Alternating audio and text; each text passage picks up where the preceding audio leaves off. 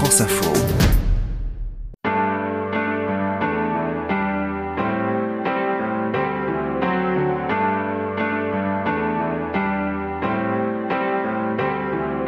Je suis Bertrand Dical, voici Derrière nos voix, un podcast France Info. Nous sommes allés chez Juliette qui s'est installée au piano. Un piano électronique d'excellente qualité, c'est celui de son petit appartement à Paris, le piano acoustique est chez elle dans le Tarn. Eh bien, justement, comment cela a-t-il commencé, le piano?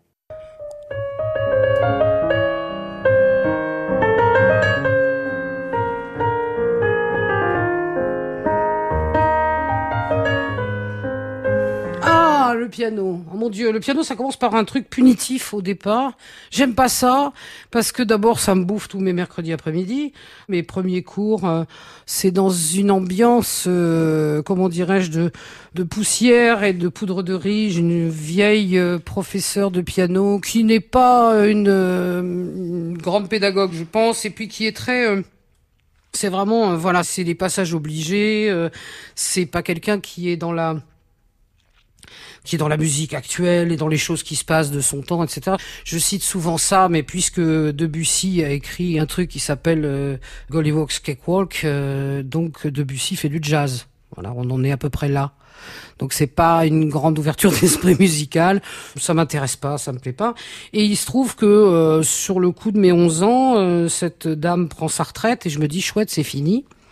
C'est là que ma grand-mère arrive en disant mais la fille de ma voisine donne des cours de piano. Hum, chouette. Et donc euh, me voilà reparti à reprendre des cours de piano, mais là je reprends des cours de piano avec une avec une jeune femme euh, tout à fait délicieuse et charmante hein, et qui va m'enseigner euh, beaucoup de choses, y compris le plaisir de la musique et surtout la l'essentiel de la musique, c'est-à-dire que la musique c'est partout, c'est pour tout, c'est on peut faire ce qu'on veut. Donc on commence à jouer des ragtime, on commence à jouer des choses comme ça et et on part sur complètement autre chose tout en conservant euh, beaucoup d'estime et de, hum, comment dirais-je, le contraire d'admiration et pour Chopin et pour Mozart. Donc voilà, ma chère professeure de piano, avec qui je suis toujours en rapport d'ailleurs et que j'adore et qui a sans doute été dans mon parcours musical la personne la plus importante. Je dois vraiment le signaler, oui qui s'appelle Marie-Claude Legrand. Pourquoi je dis jamais son nom? C'est drôle. Je suis très délicate, mais en fait, voilà. Et c'est quelqu'un qui a beaucoup compté dans ma formation musicale. C'est aussi quelqu'un avec qui j'ai euh, j'ai approché la chanson, par exemple.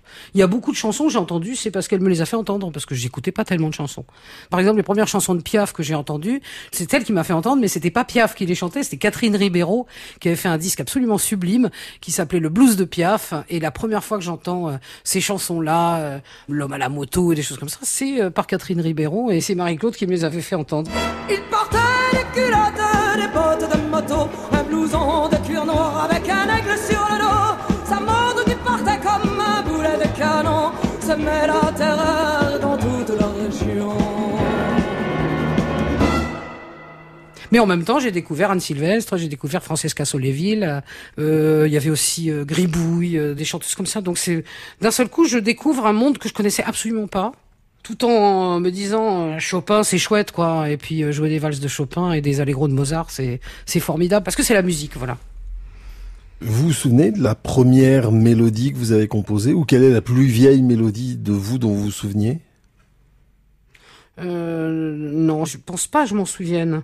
J'ai vaguement des idées. Je sais que j'avais écrit des trucs, il faudrait que je retrouve parce que j'ai des partitions. J'ai créé des partitions, évidemment, direct mais je m'en souviens pas. C'était plutôt des trucs sans parole et c'était plutôt des espèces de paraphrases de Chopin, hein, des trucs qui m'obsédaient bien à l'époque. Mais euh, sinon, j'ai pas le souvenir des, des chansons. La chanson la plus ancienne que je connais toujours et que euh, et qui m'arrive de chanter euh, encore parfois, c'est sur l'oreiller, qui est sans doute ma plus vieille chanson, mais que j'ai gardée parce que je lui trouve une valeur textuelle et musicale toujours intéressante je l'ai pas épuisé en fait cette chanson. Parce qu'après il y en a sans doute d'autres mais la plus ancienne je pense que c'est sur l'oreiller ouais. Donc une chanson qui fait euh, quelque chose comme euh,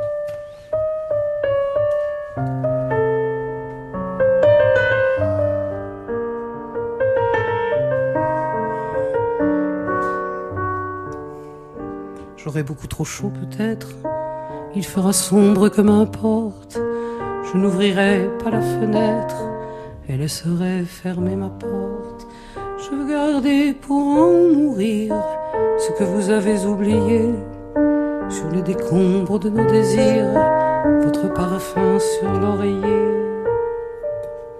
Laissez-moi deviner ces subtiles odeurs et promener mon nez, parfait inquisiteur. Il y a des fleurs en vous que je ne connais pas et que garde jaloux les replis de mes draps.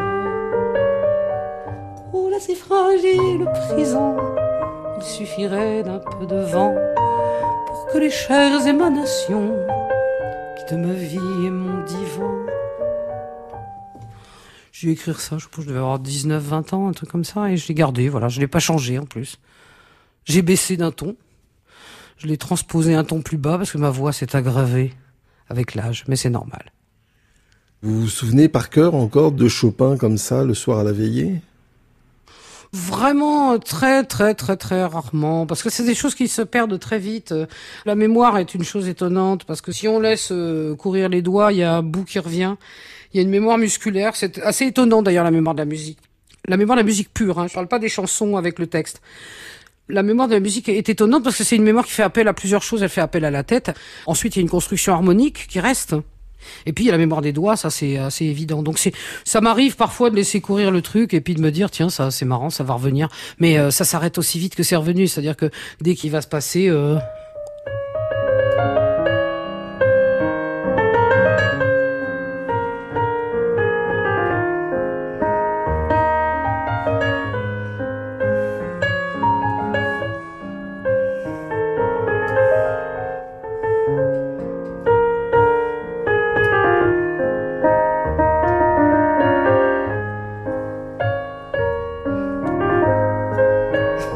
lance dans le bizarre. hein.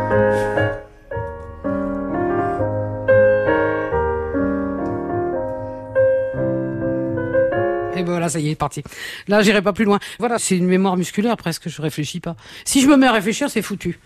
C'est pas gravé dans quelque chose d'immuable, mais surtout c'est pas des choses que je revois régulièrement en me disant j'entretiens mon répertoire classique. Euh, En réalité aussi, c'est assez marrant parce que je m'en sers du coup.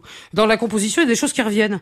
Il y a des, des espèces d'automatismes. Je sais qu'on en avait parlé avec Alain Chamfort une fois parce que lui aussi était pianiste euh, et il a fait ses classes de, de pianiste classique et je lui dis, un jour je lui dis que j'adore, il y a des chansons de lui que j'adore, je trouve que c'est super beau, c'est il y a des résolutions harmoniques absolument magnifiques. Il me dit bah enfin c'est pas de, pas de surprise quoi, tu les connais, tu les as fréquentés toi aussi. Effectivement, c'est des automatismes qu'on a parce qu'on a joué du Chopin, parce qu'on a joué du Schubert, parce qu'on a joué du Schumann. Donc il y a des choses qui reviennent comme ça et ça marche très très bien. Et dans la chanson, c'est assez utile parce que c'est souvent euh, des choses très évidentes, simples, c'est pas très compliqué, mais c'est mieux que de rester euh, premier degré, quatrième, cinquième, premier degré, quatrième, cinquième. Ça finit par être un peu lassant. Donc euh, tout ce qui est, je vais pas rentrer dans les détails techniques, mais tout ce qui est euh, les cadences pas résolues, les choses comme ça qui restent en suspension, etc. Ils sont des habitudes de pianiste. C'est c'est super efficace et c'est très beau. Justement, rentrons dans le détail technique. Ça fait quoi cette cadence non résolue? Oh ben, une cadence qui reste suspensive. J'ai fait toute une chanson comme ça sur euh, Météo Marine. C'est euh, une mélodie qui se résout jamais en fait. La mélodie elle-même ne se résout pas. On aurait envie d'entendre.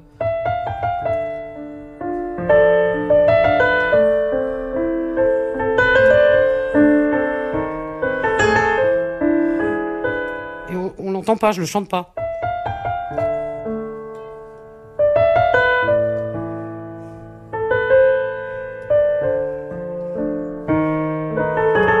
En tout cas, la voix, je ne chante pas, c'est le piano qui résout. Avis de vent fort, en cours prévu, ce n'est pas la mort, mais c'est sans salut. Si on pleure encore, c'est qu'on est perdu. Avis de vent fort, en cours ou prévu.